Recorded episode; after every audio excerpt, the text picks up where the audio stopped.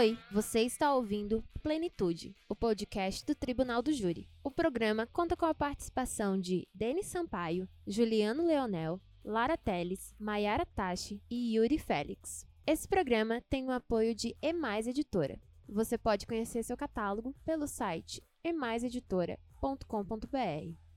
Olá, ouvintes do Plenitude, podcast do Tribunal do Júri. Voltamos aí 2022 com força total para debatermos questões sobre processo penal, direito penal, criminologia, sempre envolvidos ao Tribunal do Júri. Hoje, eu, Denis Sampaio, estou junto com Mayara Tati, grande amiga, grande parceira aí de vários projetos sobre o direito processual penal, deixando desde já um grande abraço a Lara Teles, Yuri Félix, Juliano Leonel, que não puderam hoje, né, Mayara, por questões profissionais, estarem aqui na gravação do Plenitude. Mas vão, no futuro, debater essas questões que nós vamos hoje levantar. Por quê? Porque o nosso propósito hoje, como já conversamos, é fazer uma rápida retrospectiva de principais decisões que ocorreram em 2021. Já estamos em 2022, mas os reflexos das decisões que ocorreram em 2021, com certeza, serão observadas nesse ano de 2022.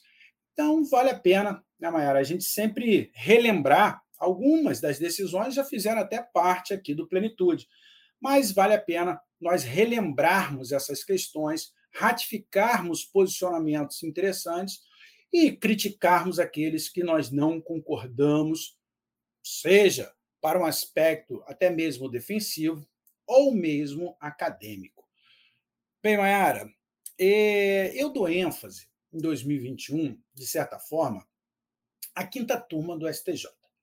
Claro que, se nós falarmos de uma retrospectiva decisória, jurisprudencial, nós pegaríamos o Brasil inteiro, né? Um Brasil, um país continental, múltiplas culturas, em que tribunais acabam produzindo questões interessantes, boas, talvez não tão boas assim, mas a gente tem que afunilar esse nosso debate. E aí, afunilando, criando aí um, um grau de objetividade para os ouvintes do Plenitude, eu acho que poderíamos nos ater aos tribunais superiores.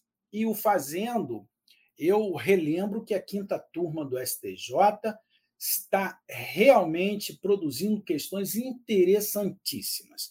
E falo mais, dou destaque especial ao ministro Ribeiro Dantas. Por quê? Não só pelas abordagens práticas e teóricas em seus votos, mas, mas a ênfase que é dada à doutrina. Essa é uma questão importante nós levantarmos. Sabe por quê? Muitos acórdãos de tribunais locais e dos tribunais superiores, principalmente acórdãos antigos do STJ, já afirmaram que o importante é o que os julgadores entendem. Quer dizer, nesses tribunais, os ministros entendem. Pouco interessante a análise e as reflexões doutrinárias. Isso é um pecado a verdade, como o professor Lenny Streck é, aborda, isso, na verdade, é uma autodestruição do próprio direito. E os votos do ministro Ribeiro Dantas vêm trazendo para a gente um arcabouço doutrinário e teórico realmente, primeiro, realmente atual, segundo, um conteúdo forte sobre as questões do direito brasileiro e do direito internacional. Por isso, eu acho que eu dou esse destaque e nesse destaque acaba surtindo importantes efeitos para o Tribunal do Júri. E, Mayara, vou além, não só para o Tribunal do Júri. Alguns acórdãos que têm como abordagem os crimes dolosos contra a vida acabam surtindo reais consequências aos outros procedimentos e ao procedimento comum. É dizer, um reflexo direto a todo o processo penal brasileiro, que precisa efetivamente ser atualizado, uh, não só no aspecto normativo, quanto nas reflexões teóricas. Então, para mim, Mayara, o destaque está aí. A quinta turma do STJ. E, claro, para que nós não permaneçamos aqui apenas elogiando, nós temos que trazer para os nossos ouvintes as questões realmente é, é, é, teóricas né, no que foi abordado. O que, que você acha? Você, é, nessa sua rápida reflexão e um estudo que você faz diário sobre as questões do processo penal e do tribunal do júri, você consegue trazer para a gente algum destaque interessante sobre essas decisões de 2021? Diz para gente. Pois é, Denis, eu percebo uma modificação de padrões, na verdade, no Superior Tribunal de Justiça. Né? O STJ ele vinha de um, um posicionamento, às vezes, até de quem parecia que não entendia muito o sistema do Tribunal do Júri, que não aplicava o artigo 155 para decisão de pronúncia, o artigo 155 que prevê eu não posso condenar pessoas efetivamente com base em elementos exclusivos do inquérito, mas para pronúncia eles entendiam que isso não se aplicava. E eu já, inclusive, é, critiquei esse posicionamento no podcast do Alexandre Moraes da Rosa, o Criminal Player, que também é aqui da EMAIS Editora. E eles vêm começando, então, a evoluir, parece que no conhecimento mesmo do procedimento, né? Porque o procedimento do Tribunal do Júri, ele não é um procedimento ordinário comum. Ele é um procedimento bifásico e cada etapa desse procedimento, ela tem a sua razão de ser. E quando a gente fala em pronúncia, essa pronúncia, ela necessariamente vai ter que atingir um estándar probatório, e esse estándar probatório, por, de certo, não pode ser o mesmo que foi utilizado para nós termos ali, então, o recebimento da denúncia, que seriam os elementos do inquérito. O STJ trouxe um precedente muito interessante, que é o recurso especial 1916733, em que eles fazem, de fato, na emenda do próprio precedente, eles fazem uma digressão histórica a respeito desses posicionamentos do STJ. Eles mencionam que, historicamente, a quinta e a sexta turma do STJ não aplicam o artigo 155 para a etapa da pronúncia, né? aplicariam efetivamente só para uma condenação, e como a pronúncia não é condenação, então a literalidade da lei efetivamente não estaria englobando essa decisão. Eles começaram a perceber, então, que isso poderia gerar prejuízos lá na frente, porque a etapa de instrução probatória da sessão plenária não é uma etapa obrigatória. Eles então começaram a rever os seus posicionamentos. E isso eu já percebo essa modificação, Denis, desde 2019. E eu acredito muito que essa modificação de posicionamento ela foi muito motivada pelo agravo no regime extraordinário, no, no recurso extraordinário do Supremo Tribunal Federal, número 1067392 do Ceará. Acho que foi uma mudança de paradigmas aí e que a gente está vendo os efeitos serem é, demonstrados na prática a partir de agora, né? A partir de 2019 para cá, mas de forma mais clara agora. E nesse precedente eles fazem essa leitura. Olha, nosso posicionamento jurisprudencial era esse, mas precisamos rever, porque recentemente temos começado a mudar aqui nossas decisões. E aí ele vai trazer aqui o HC 560552, que vai então aplicar um 55 para a decisão de prenúncia, né? Então, já trazendo uma nova roupagem para as decisões da corte, entendendo mais um pouco o procedimento do Tribunal do Júri. Ele vai também falar do ARESP 1803562, então veja, eles mesmos estão trazendo essa análise, verificando a evolução da sua própria jurisprudência. Então isso é muito interessante, especialmente para quem está querendo estudar e saber o posicionamento da corte, esse precedente ele vai trazer essa, essa digressão, né? Ele vai fazer uma RESP 1803562 também do Ceará, que, embora os jurados não precisem motivar suas decisões, os tribunais locais precisam fazê-lo, indicando provas capazes de demonstrar cada elemento essencial do crime. Inclusive, a gente já tratou sobre essa questão aqui no Plenitude, né, Denis? Para que eu possa efetivamente pronunciar, isso é um grande desafio que nós temos, Denis, com os nossos jurados, juízes leigos, de explicar isso, né? Muito mais fácil explicar para o tribunal que está pronunciando, que eles têm que ter provas da materialidade, eles têm que ter provas da autoria, mas não só. Eles têm que ter provas efetivamente que apontem para uma eventual qualificadora, para uma eventual causa de aumento de pena.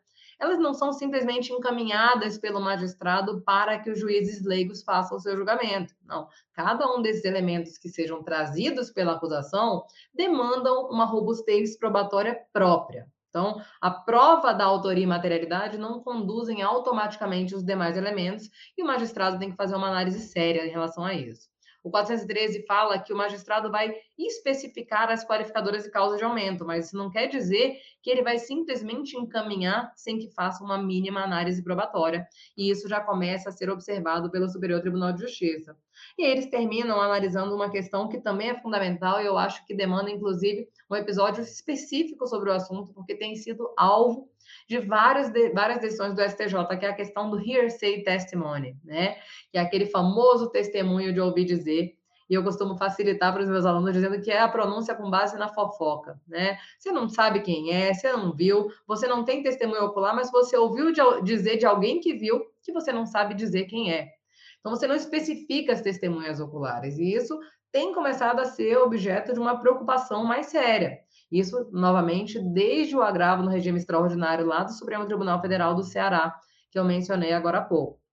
Lá havia se dado mais importância para testemunhas que ouviram dizer, testemunhas referidas que não tratam de testemunhas oculares que possam ser efetivamente contestadas em juízo, ou seja, você afasta a possibilidade de eu produzir essa prova enquanto defesa, porque eu não sei quem te contou essa história. E essas testemunhas oculares estavam sendo colocadas em segundo plano. Então, o STF ali começou a dar uma atenção especial e isso tem começado a se refletir na jurisprudência do STJ. E esse RESP aqui, ele é, inclusive, né, paradigmático, porque ele vai fazer esse acompanhamento histórico dessa evolução que é tão fundamental para nós no direito de defesa. Quem não leu, recomendo que leia, vale muito a pena, é um grande aprendizado.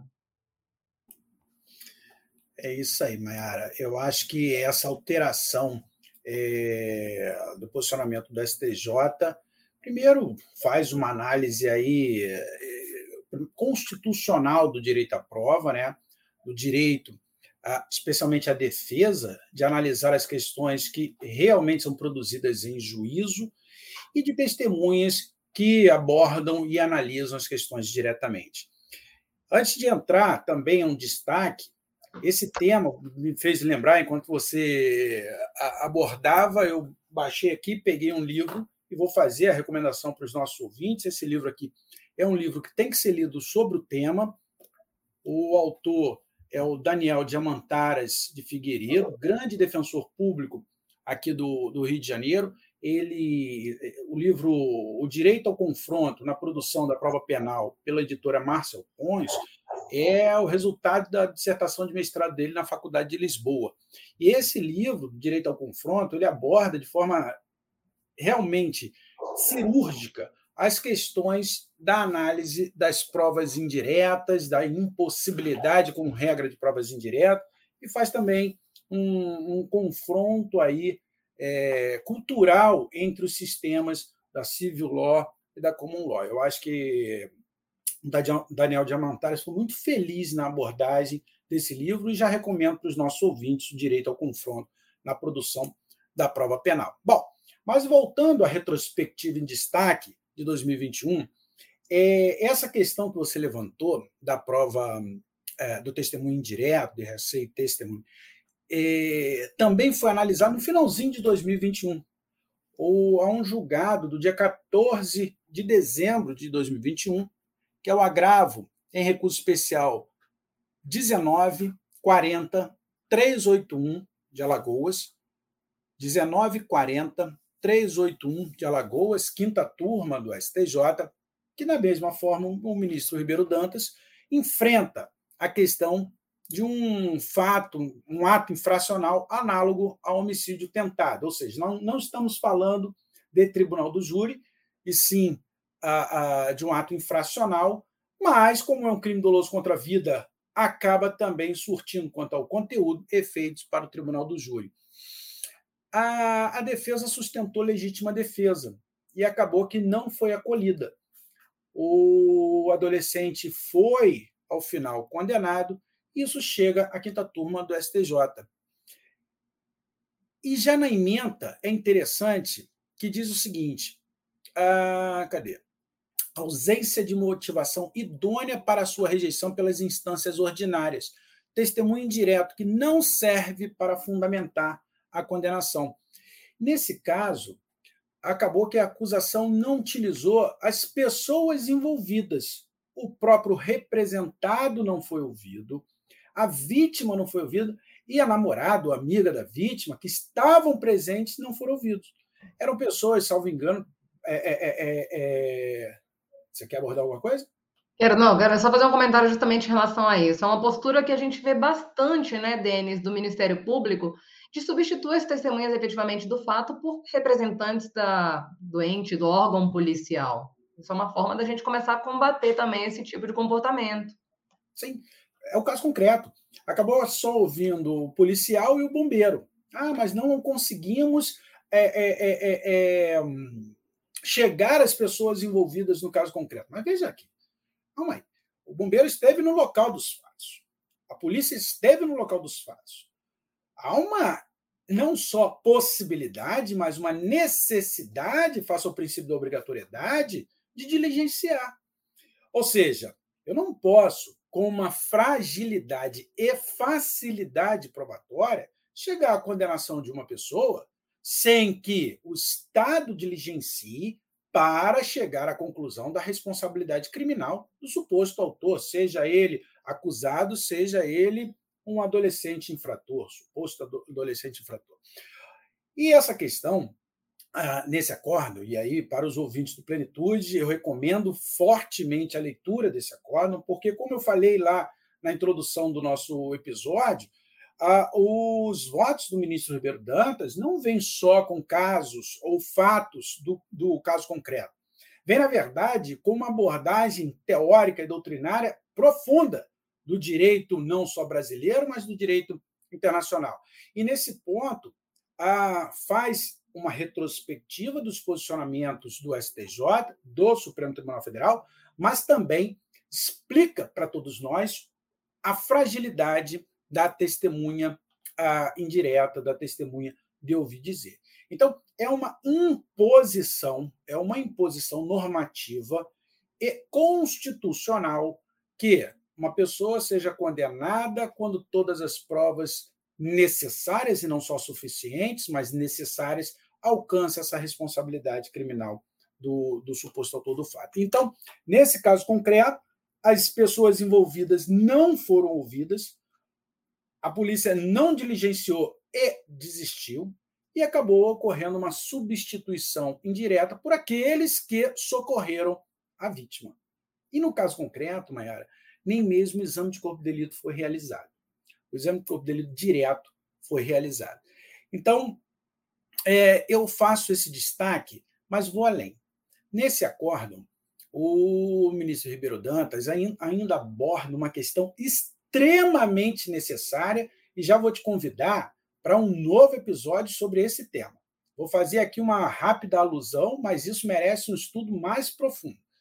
É... Como o Ministério Público, como a, a polícia inicialmente e a própria acusação, acaba que não diligencia, nos termos do artigo 6, inciso 3 do Código de Processo Penal, em que há uma imposição que todas as informações devem ser colhidas, o que ocorre aqui é uma perda da chance probatória, uma perda da chance probatória realizada pela, pela acusação.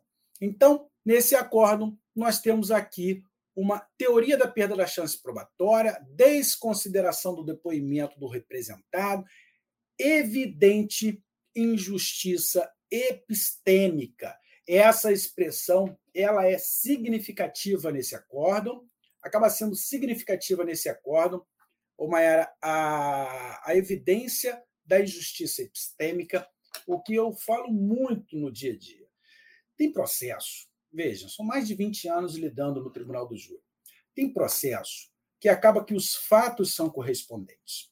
Acaba que o resultado é correspondente em vários processos. Só que alguns processos nós temos uma explosão probatória significativa e em outros nós temos uma minimização probatória. Nós temos uma complexidade processual em alguns casos, e outros, uma facilidade processual. Outras vezes eu identifico isso pela própria vítima, seja fatal, seja não fatal. Eu lembro num caso concreto que eu defendi um dos acusados, a vítima era um prefeito de uma cidade turística aqui importante do Rio de Janeiro, uma tentativa de homicídio contra o prefeito. Os acusados eram vereadores, eram pessoas envolvidas, e era uma tentativa. Não estou minimizando o fato, Mas o processo em si parecia que era uma questão hollywoodiana. Foi, foi apreendido, foram apreendidas as imagens de toda a cidade, era uma cidade pequena do Rio de Janeiro, toda a cidade. A, a questão probatória era extremamente volumosa e complexa. Aí você me diz, Ué, mas isso é bom, Denis? Sim, é, é, é necessariamente bom. É assim que tem que ser para todos os processos. O grave problema é que quando nós temos vítimas, e não estou falando aqui só em acusado, nós temos vítimas que talvez não tenham essa repercussão, nós não temos essa abordagem probatória. E no acordo nós trazemos isso. Como o adolescente ah, que estava sendo representado acaba sendo uma pessoa pobre, uma pessoa negra, ou seja, já naquele grau de vulnerabilidade social que nós conhecemos, houve uma fragilidade epistêmica processual e, portanto, uma injustiça epistêmica. Veja que nós temos uma formação de conhecimento, na verdade, nós temos uma divisão social até na formação de conhecimento processual. Então, é, esse acordo eu trago de forma significativa como destaque, trazendo uma grande referência doutrinária ao nosso parceiro, grande amigo Alexandre Moraes da Rosa, que, na verdade, inaugura ao processo penal essa teoria da perda da chance probatória nós podemos, inclusive, convidá-lo para fazer um episódio com a gente aqui só sobre o tema. Uh, nesse acordo, ao final, deixa eu ver se eu consigo pegar aqui ao final, o ministro ele divide em duas teses. Teses propostas. A primeira, a primeira tese ele diz: o testemunho indireto não é apto para comprovar a ocorrência de nenhum elemento do crime e, por conseguinte, não serve para fundamentar a condenação do acusado. Sua utilidade deve se restringir apenas indicar ao juízo testemunhas referidas para posterior ouvida na instrução processual penal. E ele coloca uma. Essa é a abordagem que nós estamos, na verdade, trazendo hoje aqui. Mas ele aborda uma. Ele traz, nos traz uma segunda tese. Quando a acusação não produzir todas as provas possíveis e essenciais para a elucidação dos fatos, capazes de, em tese, levar à absolvição do acusado ou confirmar a narrativa acusatória, caso produzidas, a acusação será inviável, não podendo o magistrado condenar com fundamento nas provas remanescentes. É a teoria da perda da chance probatória, que eu não vou aqui uh, expor com mais é, conteúdo, com mais ênfase, porque eu vou te convidar e convidar Alexandre Moraes da Rosa para a gente gravar um episódio só sobre essa questão e os reflexos dessa questão para o Tribunal do Júri. Agora, Mayara, estou falando demais, mas deixa eu continuar rapidamente, depois eu passo a bola para você. Daqui a pouco os ouvintes vão ficar enjoados da minha voz, gritando lá, é, que hora chega logo, Maiara? Mas a gente não pode criar essa retrospectiva exclusivamente para o STJ, porque o Supremo Tribunal Federal pode ficar enciumado com a gente. Não é isso? Os ministros não vão querer mais ouvir o plenitude, dizendo não, não houve citação Supremo, isso está equivocado. Vamos aqui também fazer uma rápida retrospectiva ao Supremo Tribunal Federal. A primeira, e aí eu fico na posição mais favorável do que você, Mayara, é, eu trago uma, uma decisão positiva no meu ponto de vista, eu acho que no ponto de vista de todos os ouvintes do Plenitude, que é uma decisão do ministro Lewandowski, deixa eu trazê-lo aqui, do ministro Lewandowski, num habeas corpus, num caso concreto que aconteceu aqui no Rio de Janeiro. Já foi também episódio do Plenitude, mas rapidamente é um caso aqui do Rio de Janeiro que, na verdade, quem inclusive fez esse júri, quem defendeu o acusado, fui eu. Isso chega ao Supremo Tribunal Federal no habeas corpus 162929 do Rio de Janeiro. É um habeas corpus em decorrência da decisão proferida na terceira sessão do STJ, que como nós debatemos no outro dia, aliás, foi ontem, né, na live que nós fizemos no Instagram, é, o, esse acórdão, essa decisão, melhor, do STJ, da terceira sessão, acabou sendo contrária aos anseios do habeas corpus, mas por 5 a 4. E na impetração de habeas corpus ao Supremo Tribunal Federal, o ministro Ricardo Lewandowski diz: Eu devo reconhecer a soberania dos veredictos. Logo, se o acusado restar absolvido no terceiro quesito, o quesito obrigatório e genérico, o jurado absolve o réu por clemência ou por qualquer outra questão de uma questão humanitária, por exemplo, deve ser reconhecida a absolvição porque a defesa não está debatendo e os jurados não estão absolvendo pelo aspecto probatório, e sim por outro aspecto. Então não cabe ao Ministério Público um recurso pela decisão manifestamente contrária à prova dos autos.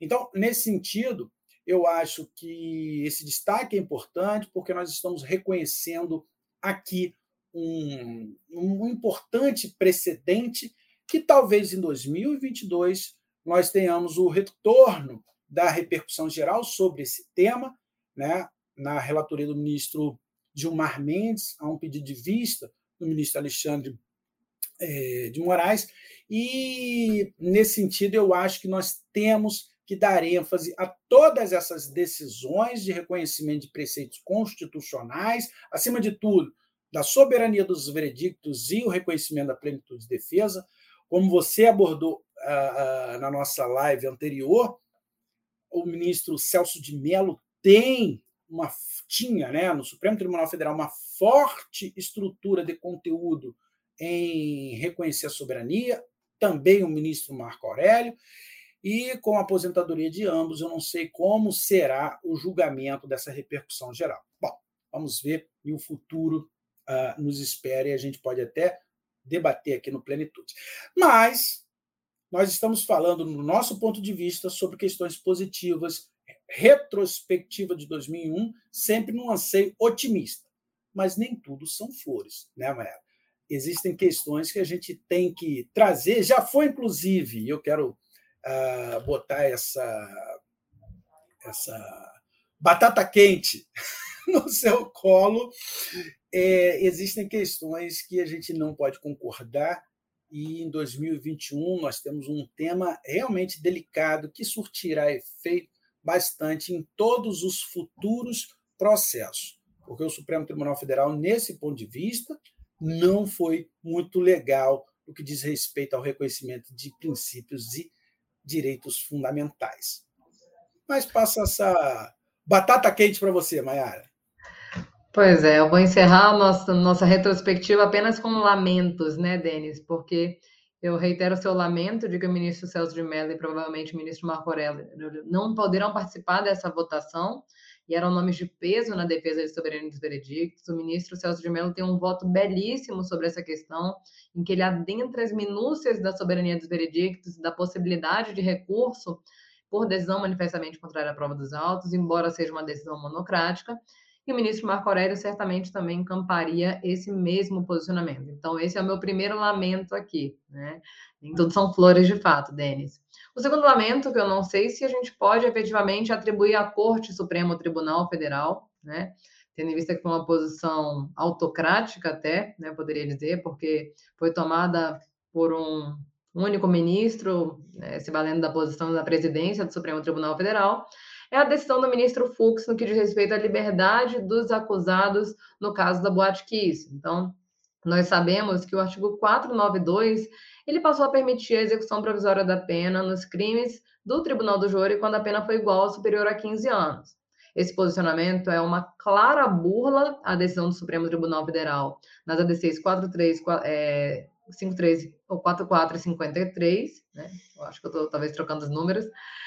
É, mas foi uma burla a decisão do Supremo que entendeu pela impossibilidade da execução provisória da pena após a condenação em segunda instância. Nós falávamos ontem justamente da ausência de razoabilidade de se valer da soberania dos veredictos para admitir a execução provisória da pena, excepcionalmente no Tribunal do Júri, quando essa mesma soberania dos veredictos é um princípio, é um direito fundamental do indivíduo, não é um direito do Estado de puni-lo de forma mais rápida, né? E aí nós temos então o caso da Boate Kiss, em que esse dispositivo foi questionado perante o tribunal pelo advogado, por um dos advogados, né, o Jader, e foi questionado perante o tribunal e ele, de forma bastante diligente, conseguiu a ordem do habeas corpus preventivo para que eles não fossem presos imediatamente após a sessão plenária. Isso, inclusive, foi, surpre... foi surpresa até para o juiz presidente, que já durante a prolação da sentença foi surpreendido com a proibição. Ele vinha, né, todo com aquele papo ali de justiceiro, eu, eu acredito assim, vou mandar prender. Ah, não, pera lá, não pode prender, não voltou atrás e determinou que eles então pudessem responder em liberdade. Não é, obstante essa decisão do tribunal, bastante interessante para a defesa, porque reconhece efetivamente a decisão do Supremo em controle concentrado, o ministro Fux suspendeu a decisão, já inaugurando um precedente perigosíssimo de suspensão de liminar em habeas corpus, que não é efetivamente o objetivo da lei que fala da suspensão de segurança. Perceba, a lei de suspensão de segurança nem fala em habeas corpus, e a gente abre um precedente perigosíssimo. Não é a primeira vez, tá? Mas a gente tem que ficar alerta, né? Especialmente porque a gente está falando do remédio heróico. E não satisfeito, né, tendo sido os acusados colocados em liberdade e mantida essa liberdade, com o início do julgamento do, do mérito do habeas corpus pelo Tribunal de Justiça, o ministro Fux emite mais uma norma, mais uma decisão completamente descabida, proibindo os, os, os membros do colegiado do tribunal de julgarem o mérito do habeas corpus. Uma decisão completamente sem precedente, nem mesmo jurisprudencial, e não tem precedente legal nenhum, né, Denis? Essa decisão do ministro Fux, inclusive, foi submetida à Comissão Interamericana de Direitos Humanos e esperamos que isso consiga ser revertido justamente para que não abra um precedente tão perigoso quanto esse, em que a gente dá um poder quase que absoluto e, re, e revisor das decisões de todo o judiciário do país ao único, único responsável, ao presidente de um tribunal. Esperamos que 2022 seja melhor, pelo menos nessa questão. É isso aí, Mayara. Muito legal, muito legal estar contigo, refletir sobre essas questões. Plenitude está justamente para isso, né? para nós refletirmos, é, criticarmos, elogiarmos, ou seja, pensarmos que o direito, o processo penal, o tribunal do júri, é, tem que ser aplicado no seu aspecto teórico e prático também. Então, um grande prazer estar contigo. Dou aqui uma, faço aqui uma saudação aos nossos parceiros aí de organização do Plenitude e também um grande beijo no coração de todos os ouvintes e nos sigam. A semana que vem teremos outros episódios e aí nós vamos debatendo questões interessantes. Esse é o Plenitude, o podcast do Tribunal do Júri.